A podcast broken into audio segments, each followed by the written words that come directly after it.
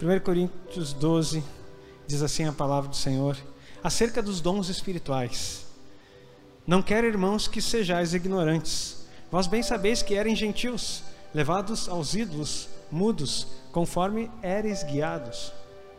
Portanto, vos quero fazer compreender que ninguém que fala pelo Espírito de Deus diz Jesus é anátema, que quer dizer amaldiçoado. E ninguém pode dizer que Jesus é o Senhor se não for pelo Espírito Santo. Ora, há diversidade de dons, mas o Espírito é o mesmo. Eu quero falar aqui, eu vou explicando esse texto, porque depois eu quero chegar num ponto com vocês. Você percebeu que ele está falando a respeito dos dons. O dom é um presente que o Senhor dá através do Espírito que habita em você. A partir do momento que você creu, você recebeu os dons do Senhor. Cabe a você desenvolvê-los e descobri-los. Só que ele começa a dizer que ninguém pelo Espírito Santo pode dizer que Jesus é anátema mas também pelo mesmo Espírito, ninguém, se não for pelo Espírito, ninguém pode dizer que Jesus é o Senhor. Então, todo aquele que chega a Jesus, se nós formos lá para João capítulo 16, é Ele, o Espírito de Deus, que nos convence do pecado, da justiça e do juízo. É Ele que nos apresenta ao Senhor. É Ele que nos faz ser o que somos. É pelo Espírito que nós estamos aqui e é o mesmo Espírito que distribui a todos como Ele bem quer, para que na diversidade dos dons que a igreja recebe, formamos, venhamos a formar um corpo. E é isso que o texto está falando aqui. Nós vamos continuar então. Verso 4: Ora, há diversidade de dons, mas o Espírito é o mesmo. E há diversidade de ministérios, mas o Senhor é o mesmo. E há diversidade de operações, mas é o mesmo Deus que opera tudo em todos. Olha que coisa rica aqui. Diversidade de dons, mas é o mesmo Espírito. Há diversidade de ministérios, mas o Senhor é o mesmo. Então, quando se fala em dom, há diversidade de dons, há uma diversidade de presentes, dons que o Senhor distribui, mas o Espírito é o mesmo. Então você começa a aprender que dons são dados pelo Espírito. Há diversidade de ministérios, mas o Senhor é o mesmo. Ministério quer dizer serviço. Todo mundo que serve tem um Senhor. Então quem está servindo, quem tem um ministério, tem um Senhor. Mas o Senhor é o mesmo. Ele começa a falar: e quem é o nosso Senhor? Jesus. Há diversidade de operações, mas é o mesmo Deus que opera tudo em todos. Olha o que ele falou aqui: Deus Espírito Santo, Deus Filho e Deus Pai. Deus Pai, Deus Filho e Deus Espírito Santo. Ou seja, não há distinção. O que está sendo apresentado nos dons, que a maioria de nós, a vida inteira, fica buscando, entendendo e querendo alguns, é que não há divisão entre eles. É o mesmo Deus que opera tudo em todos, e essa diversidade apresentada é para a unidade. Dons, serviços, dons, ministérios, vamos, vamos na ordem aqui. Dons, ministérios, e operações são uma unidade do corpo de Cristo. E só é possível desenvolvermos quando estamos juntos, diga amém. Deus só vai desenvolver isso quando estivermos juntos. Mas a manifestação do Espírito é dada a cada um para o que for útil. Agora, a cada um. Não é coletivo, tudo em todos, mas a cada um é dado para o que for útil a utilidade que o Senhor quer ter nesse corpo que Ele une, Ele dá a cada um aquilo que é necessário para o que for útil. O que, que Ele precisa aqui nessa igreja? Ele vai dar a cada um. Diga amém. A cada um Ele vai dar. A diversidade, essa unidade, essa diversidade que nos une, o Espírito vai dar conforme a necessidade que precisamos. Qual é a nossa necessidade hoje? Como igreja? E a nossa conversa vai levar para isso. Qual é a necessidade hoje como igreja? Estamos precisando de discernimento? Sim. Estamos, então ele vai dar, diga amém. Estamos precisando de profecias e direcionamento? Sim. E ele vai dar, diga amém. Ele vai dar para você, não é para mim. É para o corpo. Porque a diversidade dele é ele que opera e da forma para o que for útil. Estamos precisando de curas, milagres, operação de maravilhas, enfim, o dom que nós precisamos, sabedoria, Sim, estamos precisando. É Ele quem vai nos dar a cada um, conforme a necessidade, para o que for útil.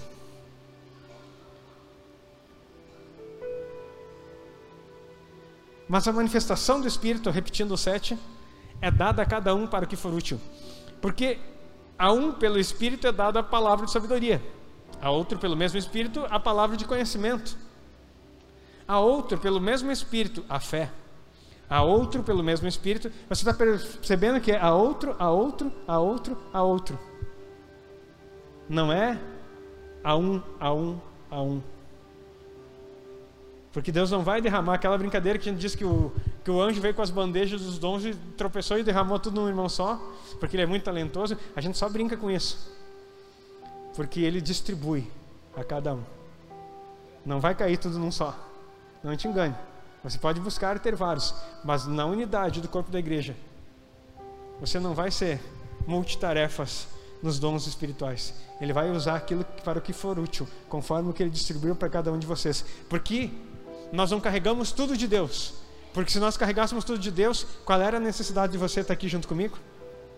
Se cada um de nós carregássemos tudo o que precisávamos nas operações de Deus, qual é o sentido do corpo? Seríamos apenas nós. Como a linguagem tem chegado hoje em dia na sociedade dizendo que somos eu e Deus. Eu e Deus basta. É eu com a minha comunhão com Deus. Não preciso congregar, não preciso estar junto, porque eu e Deus a gente se resolve. Será? Será? É provado que não. Estamos vivendo um tempo diferenciado na igreja do Senhor Jesus. Ataques nunca vistos. Só não está percebendo quem está dormindo. E graças a Deus, nosso Deus não dorme nem a igreja que levantou nessa cidade. Aplauda o Senhor. Nós não estamos dormindo. Nós não estamos dormindo. Estamos tendo discernimento. O Espírito Santo vai nos dar muito mais discernimento, vai nos dar capacidade, vai trazer criatividade. Estamos passando por um tempo de alinhamento como nunca antes passamos. Como nunca antes passamos. Mas as coisas que vão vir depois do que a gente está passando como igreja e isso tá, é um ataque sincronizado do inferno na igreja do Brasil. Porque está envolvendo várias igrejas, várias igrejas, as situações que estamos passando nos últimos dias. Mas aqueles que estão firmados na rocha vão permanecer em pé. Aqueles que estão unidos no Espírito não serão abalados. Aplauda o Senhor mais uma vez. Porque o Senhor está levantando uma igreja, uma igreja de vencedores. Vamos expressar essa palavra vencedores. Haverão dores que você precisará vencer. Só vai vencer dores quem tiver as dores. Ser um vencedor é vencer as dores que vão se apresentar. Só que a gente gosta muito da palavra vencedor. É claro que você, etimologicamente, estudar a palavra, eu estou fazendo aqui uma apropriação para dar um exemplo. Vencedor é aquele que vencedores. Estou parafraseando isso. Não estou dizendo que esse é o sentido etimológico da palavra. Mas se você a, a, entender um atleta para que ele possa correr uma seja corrida qual for, seja 100 metros rasos, seja uma meia maratona, uma maratona que consiste em 20, respectivamente 21 ou 42 quilômetros, ele terá que vencer muitas dores. Dores musculares, dores até em, nos ossos, devido ao impacto nas, nos tendões, nos ligamentos, para que ele possa chegar no pódio. Não quer dizer que ele numa maratona, nem sempre o chegar no pódio é o objetivo, mas completá-la. Mas para que você possa vencer essas dores, você precisa passar por elas. Ninguém consegue ser um vencedor sem passar por dores. E aí, é nesse momento em que o Senhor começa a mostrar que a sua graça nos basta, porque o seu poder se aperfeiçoa na nossa fraqueza. O apóstolo Paulo diz: quando sou fraco, aí sou forte. Então é no momento da tua fraqueza que o Senhor precisa se mostrar forte. É no momento da tua fraqueza que você precisa identificar que Ele é com você, independente da circunstância ou da situação que você está vivendo. Fácil? Jamais. Impossível? Também não é. Porque para o nosso Deus, a palavra nos diz: tudo é possível. E se nós estamos com Ele, nós vamos passar por todas as situações e venceremos todas as dores em nome de Jesus, porque Ele venceu e nos tornou mais do que vencedores. Em nome de Jesus.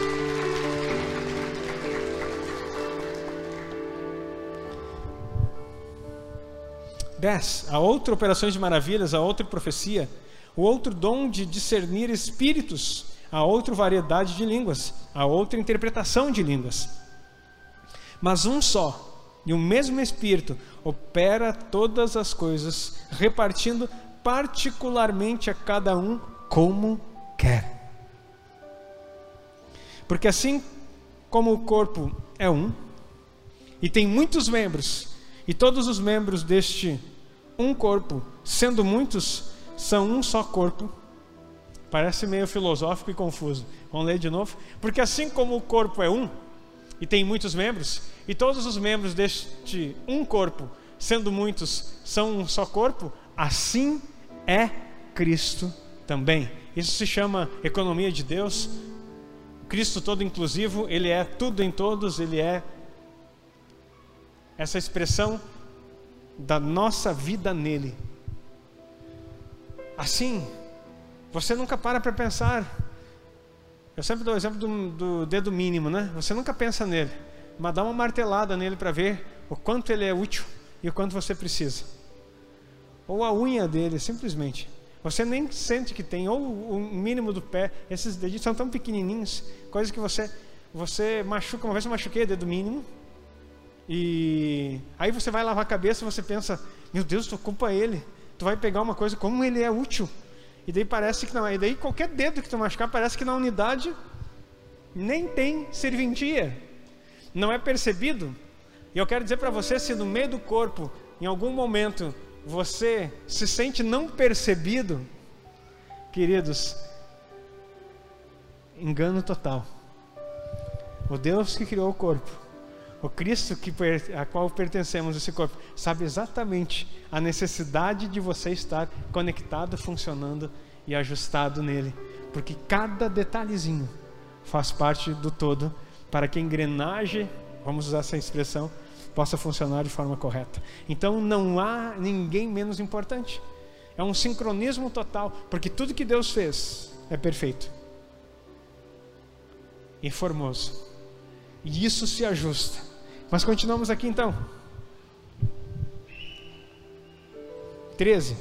Pois todos nós somos batizados em um espírito, formando um corpo. Todos somos batizados em um espírito.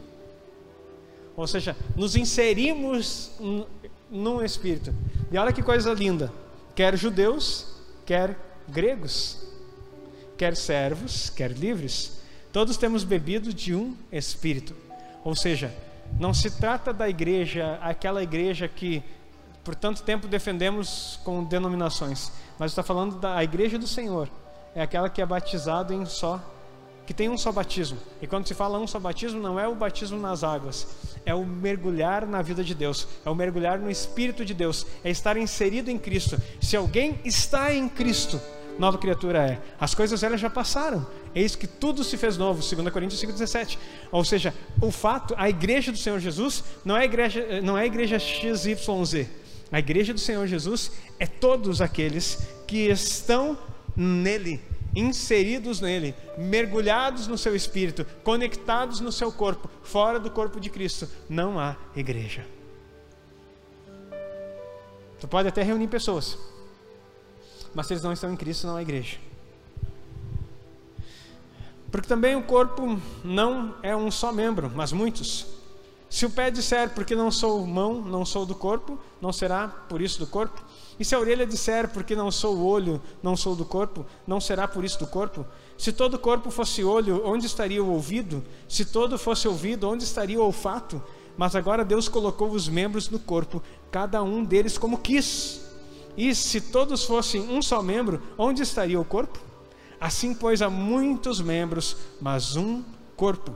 E o olho não pode dizer à mão: Não tenho necessidade de ti, nem ainda a cabeça aos pés: Não tenho necessidade de vós. Antes, os membros do corpo, que parecem ser os mais fracos, são muito mais necessários. E os que reputamos serem menos honrosos no corpo, a esses honramos muito mais. E aos que em nós são menos decorosos, damos muito mais honra. Porque os que em nós são mais nobres não têm necessidade disso. Mas Deus assim o formou o corpo, dando muito mais honra ao que tinha falta dela para que não haja divisão no corpo, mas antes tenham membros, os membros igual cuidado uns dos outros. Para que não haja divisão no corpo, mas antes tenham os membros igual cuidado uns dos outros. De maneira que se um membro padece, todos os membros padecem com ele. E se um membro é honrado, todos os membros se regozijam com ele. Se um membro padece, todo o corpo padece com ele. Se um membro é honrado, todos são honrados com ele. Essa é a unidade da igreja. No momento da honra queremos participar, no momento de padecer não queremos estar. Muitas vezes essa é a nossa natureza. Essa é a natureza do ser humano, mas aqueles que são inseridos no corpo, eles compreendem que seja na honra ou no padecer, somos um no Senhor, diga amém. E é esse o nosso desejo como igreja de avançar. Ora, vós sois corpo de Cristo, e seus membros em particular. E um após Deus na igreja, primeiramente apóstolos, em segundo lugar profetas, em terceiro doutores, depois milagres, depois dons de curar, socorros, governos, variedade de língua. Porventura são todos apóstolos? São todos profetas? São todos doutores? São todos operadores de milagres? Têm todos o dom de curar? Falam todas diversas línguas? Interpretam-nas todos? Portanto, procurai com zelo os melhores dons, e eu vos mostrarei um caminho mais excelente. Procurai com zelo os melhores dons, e eu te mostrarei um caminho mais excelente. Então ele muda um assunto aqui e parece na nossa Bíblia está dividido para um capítulo, mas o assunto é o mesmo. Então o apóstolo Paulo entra no caminho mais excelente. O caminho mais excelente não se trata de ministérios, de dons, ministérios ou operações. Vou repetir. O caminho mais excelente não se refere a dons, ministérios ou operações. Porque dons é o Espírito que, dê, que, que dá. O que nós ganhamos com isso? O que temos com isso? Ganhamos um presente. Ministérios é o Senhor que chama. Tem um Senhor para servir. Os dons é o Espírito que dá. Os ministérios têm um Senhor para servirmos. Ministério é serviço. E Ele nos chama. Agora Deus dá as operações no corpo da forma que lhe agrada e como ele quer.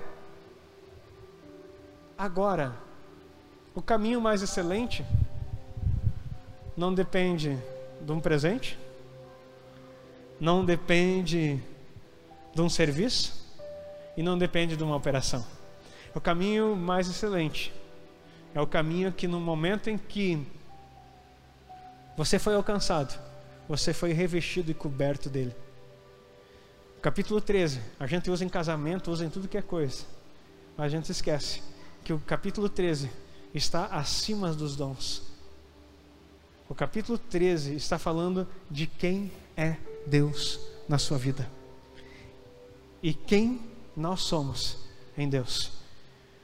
Ainda que eu falasse a língua dos homens e dos anjos e não tivesse amor, seria como um metal que soa ou como um sino que tine. Ainda que tivesse o dom de profecia e conhecesse todos os mistérios e todo o conhecimento, e ainda que tivesse toda a fé, de maneira tal que transportasse os montes e não tivesse amor, nada seria.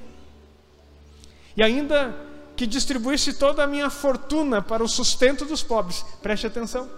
Ainda que eu distribuísse toda a minha fortuna para o sustento dos pobres, e ainda que entregasse o meu corpo para ser queimado, e não tivesse amor, nada disso me aproveitaria. O amor é sofredor, o amor é benigno, o amor não é invejoso, o amor não trata com leviandade, não se ensoberbece, não se porta com indecência, não busca seus interesses, não se irrita, não suspeita mal. Não folga com a injustiça. Eu não sei se já leu esse texto. Eu não sei se eu estou vivendo uns dias que eu preciso entender coisas melhores, mais profundas. Mas o, a palavra não é exortativa, a palavra aqui é de regozijo. Porque nessa semana, queridos, eu quero dizer uma coisa para vocês. Já me bateram muito nessa cidade. Já me bateram muito nessa cidade nesses 11 anos que eu estou aqui. Já apanhei demais. Já falaram tanta coisa de mim. Mas nessa semana, eu fui abraçado com amor que não vem de vocês, mas que é da vida de Deus na igreja. E aquele que um dia disser para mim, na minha frente, que essa igreja não tem amor, comprou briga comigo, querido. Porque eu vejo o amor de Deus na vida de vocês, fluindo, brotando, transbordando, porque a vida de Deus está em você. Sabe por quê? Eu vou ler de novo para você entender. O amor é sofredor, é benigno, o amor não é invejoso. Quem ama não tem inveja. E quem é o amor? O amor que a sociedade fala, o amor que eu me esforço para ter, o amor como fruto do Espírito, é fruto do Espírito, nós estamos falando do Espírito, sim. Amor, gozo, paz, longanimidade, benignidade, bondade, mansidão, paciência, domínio próprio. Contra essas coisas não há lei. Enfim, mas eu estou falando aqui do amor que não está em você pelas suas qualidades ou porque você hoje, hoje eu vou acordar mais amoroso, hoje eu estou decidindo ser mais amoroso, não vem de você. Deus é amor, a Bíblia fala. E porque aquilo que Ele é se fez carne. O que, que diz João 3,16? Porque Deus, fala alto, porque Deus, querido, Deus amou, amou o mundo e o mundo a gente fica pensando que é pessoas, não. Deus amou o cosmos, a palavra no original grego, que ele amou tudo que ele tinha feito, pessoas, animais, natureza, terra. E aí, porque ele amava toda a sua criação e porque ele vai redimir, quando você estuda Apocalipse, tem quatro seres que falam do, da redenção. Um tem cara de homem, um tem cara de leão, outro tem cara de boi, outro tem cara de, de ave. Está falando de toda a redenção nas esferas da criação que a redenção alcança, porque tudo que há na terra é reflexo daquilo que há no céu e não o contrário. Deus amou o homem, amou a natureza, amou o gado, amou as aves, amou toda a terra, ele amou o mundo, ele teve amor por aquilo ali, porque Deus não pode ser é, afetado pelas tuas ações, Deus não pode ser afetado pelo negacionismo das pessoas, Deus não pode ser afetado pela incredulidade, ele não pode ser afetado pelo ateísmo, Deus não pode ser afetado por nada, Deus, ele tem apenas algo como essência, como vida que ele é, ele é amor. Não, pastor, mas a, a, o Deus do Antigo Testamento é diferente, ele era um pouco cruel, ele mandava matar as pessoas, ele nunca mandou matar pessoas. Tá, mas e o dilúvio? Não foi a aniquilação de pessoas, foi a aniquilação da semente do mal que havia entrado no mundo, do hibridismo, da forma demoníaca de viver, a semente do maligno que foi dito lá no capítulo 3 de Gênesis que a mulher teria uma semente e que a semente da serpente perseguiria a semente da mulher por todo o tempo. Quando fala semente na Bíblia, está falando de geração. Ou seja, Satanás tem uma geração que ele implantou na terra, que se misturou com os seres humanos e vai ter até o final na vinda do Senhor Jesus. Lá em Apocalipse, que ele vai pisar o lagar da ira de Deus. A, a mulher tem uma geração que é a geração que veio Cristo, a semente da mulher e todos que são de Cristo estarão com Ele, diga amém. Então, quando Deus mandou algo ser feito, é porque não havia possibilidade de arrependimento, não porque ele era mau, mas porque ele amou aqueles que eram da sua semente, aquele que é contrário a ele, aquele que é inimigo de Deus, não pode ser amado, porque Deus é amor, mas ele também é justiça. Agora, para nós, seus filhos, a sua justiça está na sua é, disciplina e não no seu castigo ou no seu juízo. Anota isso. A justiça de Deus sobre nossos filhos não é juízo, é disciplina. O pai corrige, Deus corrige o filho como o pai corrige um filho que, que, ama. Ele corrige com vara, ele nos corrige. Mas agora não há juízo. Porque a partir do momento em que Cristo veio, se fez carne, por esse amor, ele amou o mundo e deu seu Filho unigênito, para que todo aquele que não crê não pereça, mas tenha vida eterna. A partir do momento que Cristo se fez carne, se fez homem, se entregou, se deu por amor, nenhuma condenação há para os que estão em Cristo Jesus, Romanos 8:1. Que não andam mais segundo a carne, mas segundo o Espírito. Esse Espírito que forma o corpo, esse Espírito que nos faz igreja, esse Espírito que ministra em nós, esse Espírito que manifesta o amor do Pai em nós. Não temos mais a possibilidade de sermos afetados por juízos, porque agora nós somos filhos, e filhos podem ser até disciplinados com vara, mas eles continuam sendo amados. Agora os inimigos de Deus passam pelo juízo, porque são inimigos. Nós já fomos julgados, sabe onde? Lá na cruz do Calvário, em Cristo Jesus. Ele levou sobre si as nossas transgressões. O castigo que nos trouxe a paz estava sobre ele. E pelas suas pisaduras somos sarados. Aquilo que precisava ser feito pela humanidade, Cristo levou nas suas costas. Venceu. E através da sua ressurreição, nos deu vida, estando nós mortos em nossos delitos e pecados. Ele nos amou, Ele nos chamou, Ele nos manifestou. Deus é amor. E você não pode contrariar isso. Só que não é um amor inconsequente, não é um amor para toda a humanidade. Deus ama o mundo. E por isso ele deu o seu filho. E agora, a partir do momento em que ele entregou Jesus, para que você se aproxime desse amor, você precisa receber o presente que ele te deu. Estamos falando sobre dons. Cristo é o dom de Deus na terra. Se você rejeitar, você está rejeitando o melhor presente. Se você se apropriar, você não simplesmente recebe-o, como você é inserido nele.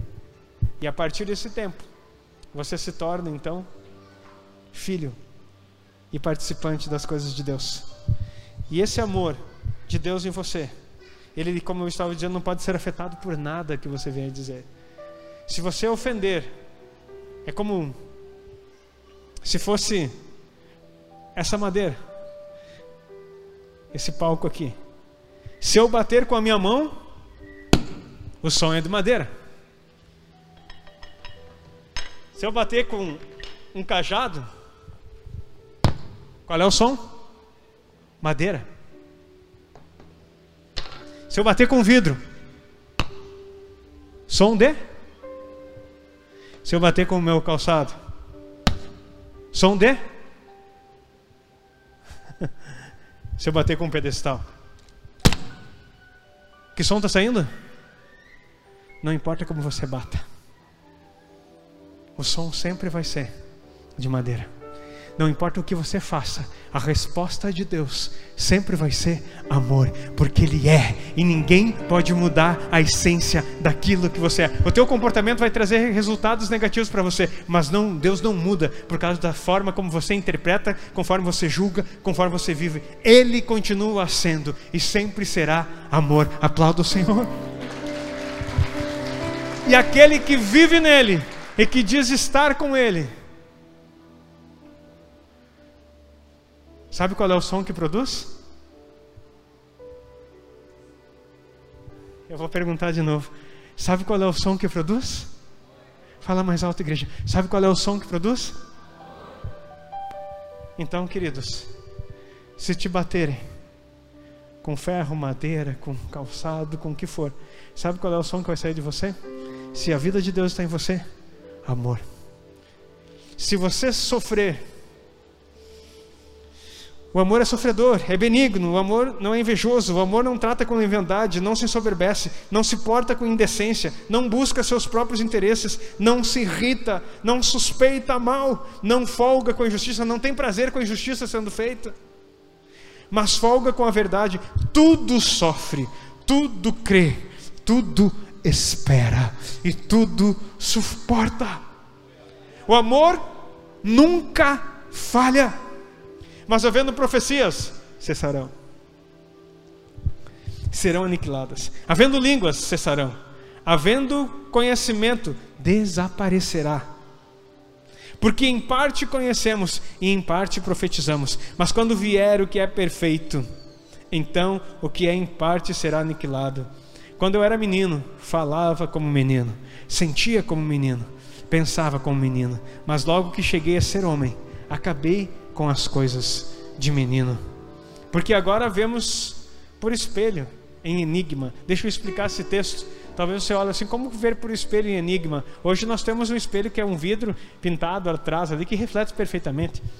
O espelho da antiguidade, ele era feito de bronze. E para que os espelhos fossem feitos, eles eram, eles eram côncavos e eram martelados porque não tinha uma máquina que deixava aquele espelho daquela forma. E aí, após ser todo martelado, ele era polido, muito polido. Mas quando você se olhava, você tinha noção da sua imagem. A imagem perfeita era refletida numa fonte, numa água muito cristalina. Você conseguia, se não tivesse ondulações, se ver como você era. Mas nos espelhos da época, ele dava aquele semblante de como você era. Por isso que ele está falando aqui que Agora vemos como por espelho. Não é o espelho que você está imaginando, é um espelho de latão polido. Porque agora vemos por espelho, em enigma.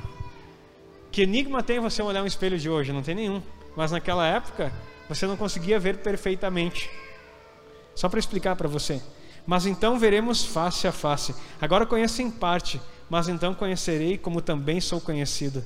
Agora, pois, permanecem a fé, a esperança e o amor. Estes três, mas o maior destes é o amor. Fé, porque ainda nós cremos e continuaremos crendo. Esperança, porque nós esperamos alguém e ele virá. Aquele que há de vir, virá. E amor, nós continuaremos amando. Porque quando o vermos como Ele é, face a face, nos encontrarmos com Ele, o amor não vai encerrar. Você vai viver um milênio amando o Autor e Consumador da sua fé, da sua vida, da sua história. Você vai viver a eternidade amando.